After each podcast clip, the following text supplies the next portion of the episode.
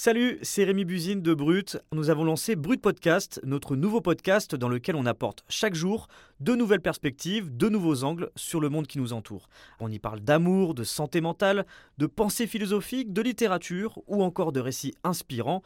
Alors pour ne rien louper, abonnez-vous à Brut Podcast. Je vous dis à bientôt et bonne écoute. Salut, c'est Camille Courcy. Salut, c'est Amour Djengiz. Bonjour, c'est Rémi Buzine. Salut, c'est Charles Villard. Vous écoutez le nouveau podcast original de Brut et Spotify. On vous raconte des histoires inédites, intimes, avec des personnes parfois considérées à la marge. On vous emmène dans des lieux difficiles d'accès pour vous faire entendre ce qu'on ne peut pas montrer. Défense de filmer. Le micro va ou les caméras ne vont pas.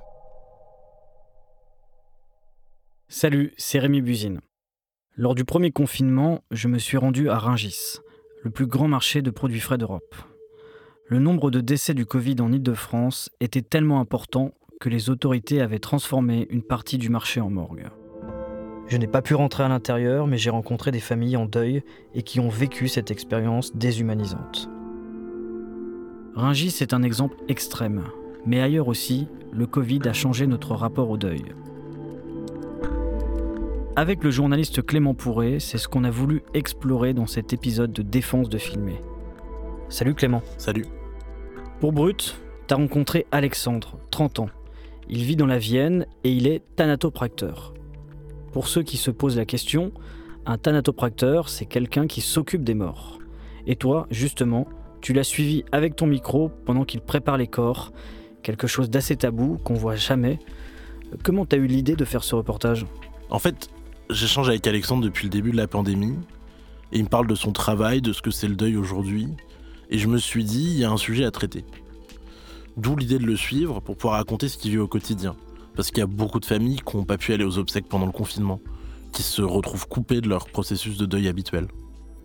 Sur le terrain, tu as aussi rencontré une famille. Oui, et cette famille m'a raconté avoir organisé un enterrement illégal et m'a du coup demandé de témoigner de manière anonyme. Pendant trois jours, j'ai suivi Alexandre pour comprendre comment la pandémie change son travail.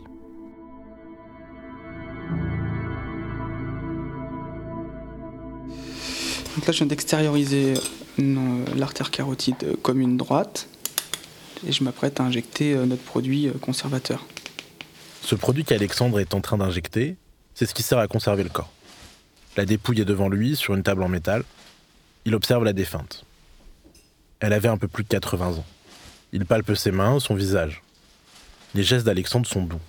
Je regarde le visage, je modèle un petit peu au niveau des plis, au niveau de la bouche. Je veux qu'elle ressemble à ça. Il qu'on la peigne, bien sûr. Je pense qu'elle devait se coiffer comme ça. On va lui nettoyer un petit peu les cheveux. Le soin, c'est deux choses primordiales la présentation et la conservation. Pour moi, les deux vont de pair. Un bon tanateur se doit d'être bon sur ces deux créneaux. Pendant un soin, Alexandre commence toujours par cette étape, la conservation. Il remplace le sang par un mélange d'eau et de formol qui ralentit la décomposition du corps. Ensuite, il passe à la présentation, c'est-à-dire qu'il va habiller et maquiller le défunt pour qu'il soit le plus beau possible. On va commencer l'injection. Alexandre ne connaît pas la date de l'enterrement. Le corps peut parfois être exposé pendant plusieurs jours dans un funérarium, le lieu où les familles viennent voir les défunts avant les obsèques. Il doit tout faire pour que le corps se dégrade le moins rapidement possible. C'est ça, on va injecter un liquide formolé entre 1 et 2% de formol. On va injecter entre 6 et 9 litres euh, de liquide par voie vasculaire. Et après, on va faire une ponction en même temps, en simultané, une ponction euh, cardiaque. On va récupérer les liquides biologiques. Si Alexandre fait bien les choses, personne ne se rendra compte que le corps a été soigné. Un travail invisible mais essentiel. Encore plus depuis le début de la pandémie.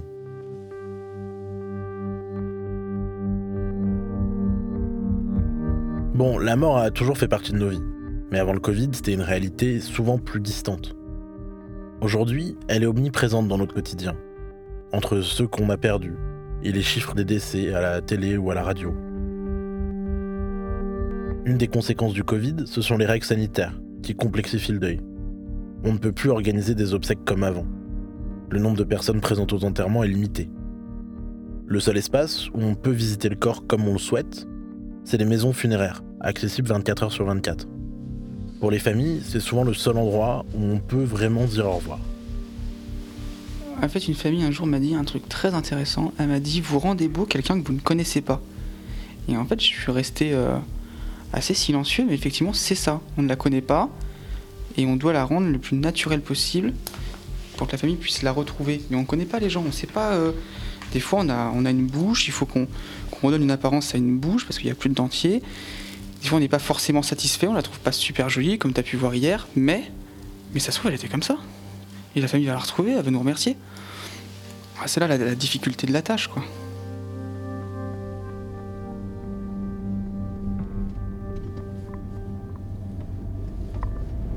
Ouais, salut. Ça va?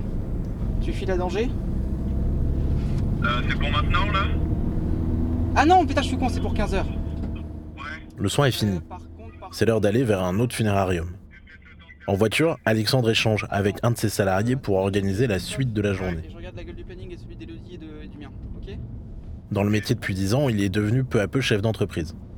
Sa boîte emploie 10 personnes et propose de nombreux services aux pompes funèbres. Cette fois-ci, il faut transférer un corps d'une maison funéraire à une autre.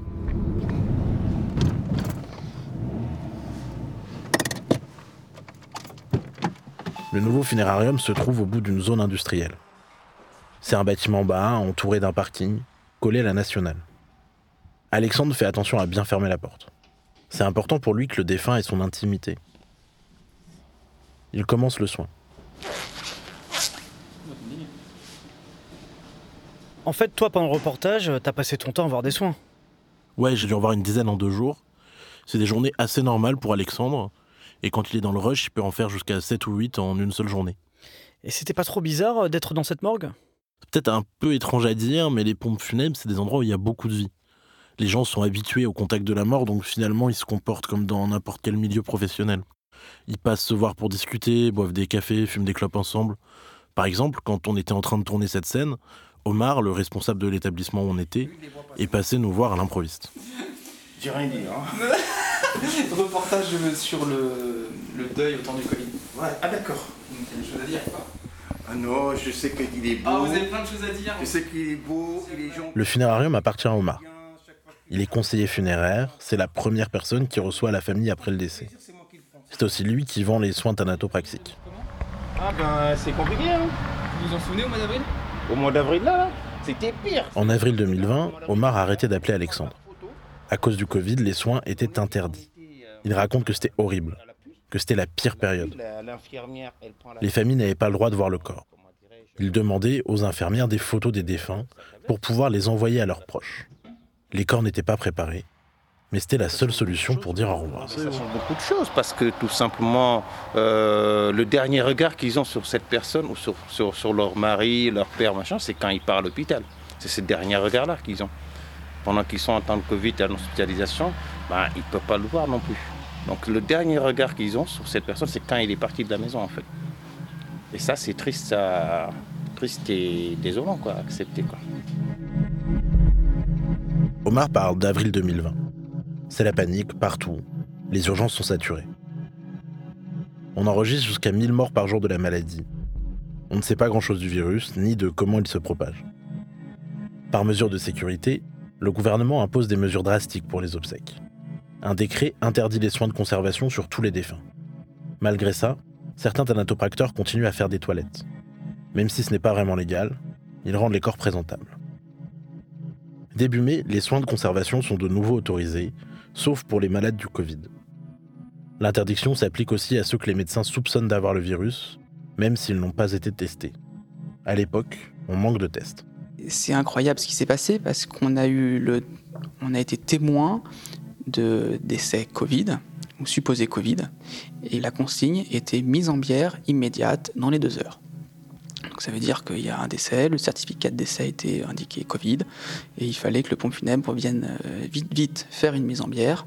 Donc quelqu'un qui pouvait être vu même dans certaines conditions de son vivant euh, lorsqu'il était euh, malade ou même s'il n'avait pas de symptômes, euh, une fois décédé, il ne pouvait plus être vu. C'est-à-dire en bière, double housse, désinfection, euh, des gens qui viennent avec des tenues intégrales, et, euh, et on ne la voit plus.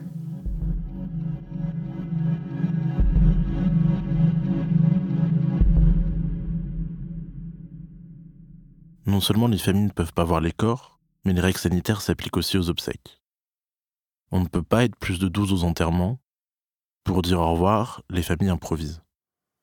Comme Claudine, 60 ans, qui habite près de Poitiers. Son père est mort au début de la pandémie. Je la rencontre dans le salon funéraire d'une cliente d'Alexandre. Papa est décédé le 19 avril de l'année dernière, en début de, de Covid. Donc il était à l'hôpital.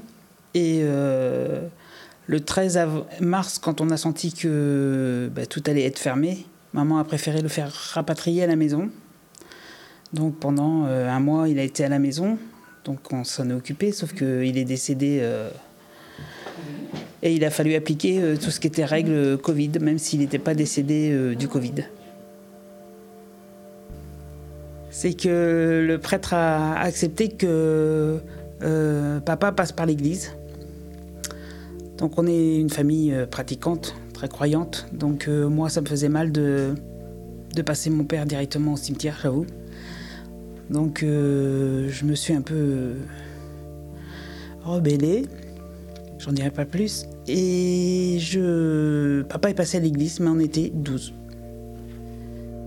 En fait, Claudine ne s'appelle pas vraiment Claudine. Elle a préféré témoigner anonymement. Quand elle dit qu'elle s'est rebellée, elle veut dire qu'elle a fait quelque chose d'illégal. Claudine s'est débrouillée pour organiser une cérémonie religieuse quand les lieux de culte étaient fermés.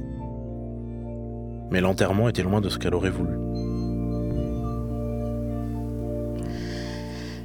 Euh, j'ai toujours un peu de colère parce que euh, la famille de papa, euh, c'est des gens d'un certain âge et on n'a toujours pas pu faire un repas où on rigole, quoi. On se retrouve tous ensemble et euh, on parle de la personne qui est décédée et tout ça. Et donc moi je m'étais dit, ben, on va refaire ça un peu plus tard. Sauf que ben, le Covid a jamais arrêté. Claudine serre les poings. Elle voudrait que toute la famille puisse dire au revoir à son père. Et elle trouve quand même qu'elle a eu de la chance. Son père est mort chez lui, donc Claudine a pu le voir pendant quelques jours avant la mise en bière. Moi, j'ai une amie, euh, son mari est pas mort du Covid, mais il est mort à l'hôpital. Donc elle, elle l'a même pas vu dans le cercueil. Nous, on a eu la chance parce qu'on on- a été à côté de lui, on, on a été à côté du cercueil, on a été, on a, assisté à la, fermeture du cercueil, on a, voilà, on a toujours été là comme. euh, sauf que notre amie, elle, elle n'a pas vu son mari du tout.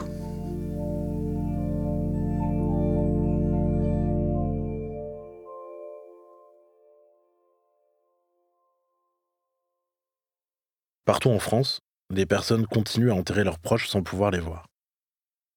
C'est toujours interdit de préparer les corps des défunts qui ont eu le Covid. La mise en bière doit avoir lieu dans les 24 heures. Quand les règles sanitaires le permettent, les familles peuvent profiter de ce bref moment pour voir le corps, à distance, sans le toucher. Parfois, ce n'est même pas possible. Ça dépend des règles des hôpitaux ou des EHPAD où la personne est décédée. Pour les enterrements, le nombre de personnes est encore limité, en fonction de la taille des lieux de culte ou des crématoriums. Dans les cimetières, les cérémonies sont limitées à 30 personnes. Disons que voir le défunt, c'est primordial pour accepter le départ d'un proche et faire son deuil correctement, entamer le processus de deuil. Donc le traumatisme, il est double. Euh, Non seulement il est décédé, on peut plus le voir, et ensuite on peut même pas faire une cérémonie avec ses amis, ses proches, euh, même en respectant les gestes barrières, les cimetières sont assez grands, euh, pour pouvoir euh, dire au revoir une dernière fois. Alexandre a du mal à accepter les règles sanitaires. Elles lui semblent absurdes, disproportionnées. C'est parce que la Vienne est relativement épargnée depuis le début du Covid. En mars et avril 2020, la mortalité n'a augmenté que de 1,6% dans le département. C'est très peu. En Seine-Saint-Denis, par comparaison, le nombre de décès a augmenté de 123% par rapport à l'année précédente. Tu sais que je travaille principalement pour les défunts et ensuite pour les familles. D'où ma haine depuis avril. Parce que les défunts sont oubliés. Et en attendant, il y a des gens vieux qui meurent dans l'indifférence générale, des familles qui ne peuvent pas faire leur deuil. Et ça, il y aura des répercussions euh, dans les prochains mois, dans les prochaines années. C'était une véritable catastrophe.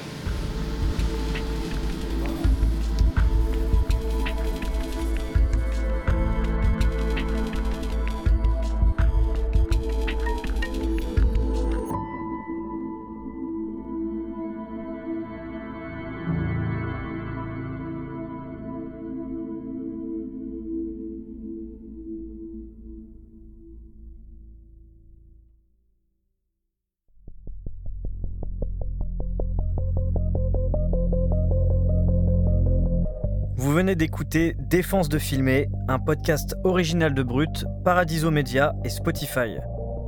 Merci à Juliette Jabquiro, rédactrice en chef, Laurine Norman et Annabelle Mora à la coordination éditoriale, Florentin Baume, réalisateur et mixeur, Benoît Dunègre, directeur des productions, Claire Français et Amy Faconnier à la production, Laurent Lucas, Mathias Ilion, Louis Daboussi et Lorenzo Benedetti à la direction éditoriale. A bientôt pour un nouvel épisode.